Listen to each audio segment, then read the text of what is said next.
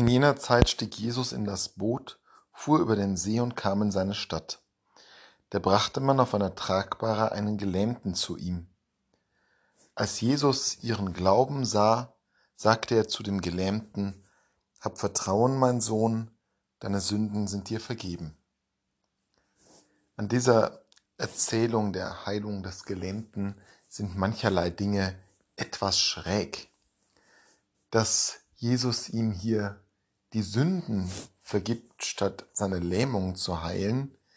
Und er ist in einem zweiten Schritt, nachdem er der Gotteslästerung geziehen wird, weil er die Sünden vergibt, dann auch zeigt, dass er ihn aus seiner Lähmung befreien kann. Das ist schon etwas eigenartig. Man denkt sich, der Gelähmte habe vermutlich eher unter seiner Lähmung gelitten als unter möglichen Sünden. Überhaupt ist es korrekt, die Lähmung und Sünden zusammenzubringen? Ist das wirklich das Gottesbild, das wir haben, dass hier ein Gott Krankheit als Strafe für Sünden verhängt? Nun, es ist und bleibt etwas schräg. Was freilich auch schräg an dieser Erzählung ist, ist die Tatsache, dass Jesus ihren Glauben sah. Oft, wenn Jesus Heilungen vollbringt, sieht er den Glauben der geheilten Person. Die blutflüssige Frau oder der Blinde vor dem Tor von Jericho, sie glauben, dass Jesus sie retten kann, und dieser Glaube führt dazu, dass Jesus seine Wunder an ihnen tun kann.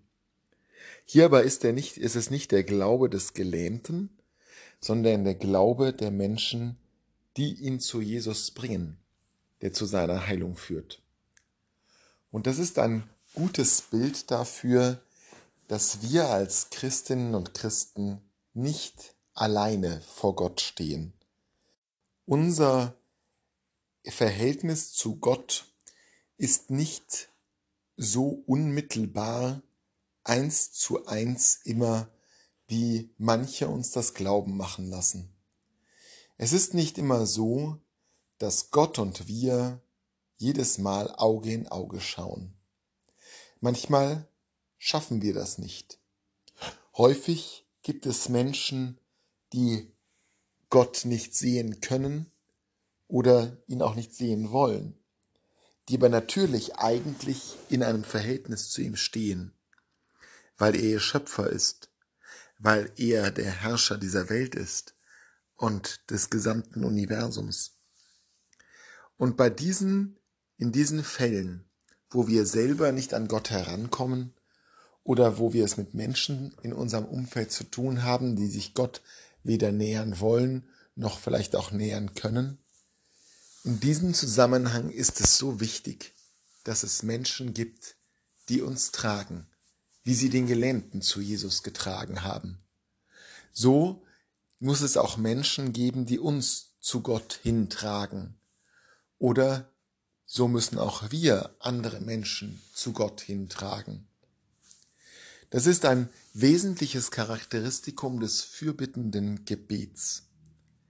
Das fürbittende Gebet soll ja nicht an einer anderen Person gegen deren Willen irgendeine Form von Wunder vollziehen, soll ja nicht jemanden gegen deren Willen bekehren, sondern das fürbittende Gebet soll Menschen in Kontakt bringen mit Gott, soll von der Erde her die Straße eröffnen zu dem, der am Ende immer mit offenen Armen dasteht. Im fürbittenden Gebet für andere Menschen oder indem das andere Menschen für uns vollziehen, werden wir zu Jesus hingetragen. Es ist dafür da, dass Begegnung zwischen ihm und uns besser möglich wird. Und manchmal ist das gar nicht unmittelbar spürbar. Aber doch kann man darauf vertrauen, dass sich ein Stück des Himmels auf diese Erde hinwenden kann, wenn wir hier durch unser Gebet Öffnungen ermöglichen. Dass es An uns liegt, die Straße frei zu schaufeln, über die Jesus in das Leben unserer Mitmenschen hineintreten kann. Nicht um sie zu überfallen, nicht um sie zu bevormunden, sondern um schlichtweg dazustehen. Und wenn wir die Straße freiräumen durch unser Gebet, dann gelingt es vielleicht unseren Mitmenschen, dass sie ihn sehen können, dass sie ihm begegnen können und dann Heilung erfahren.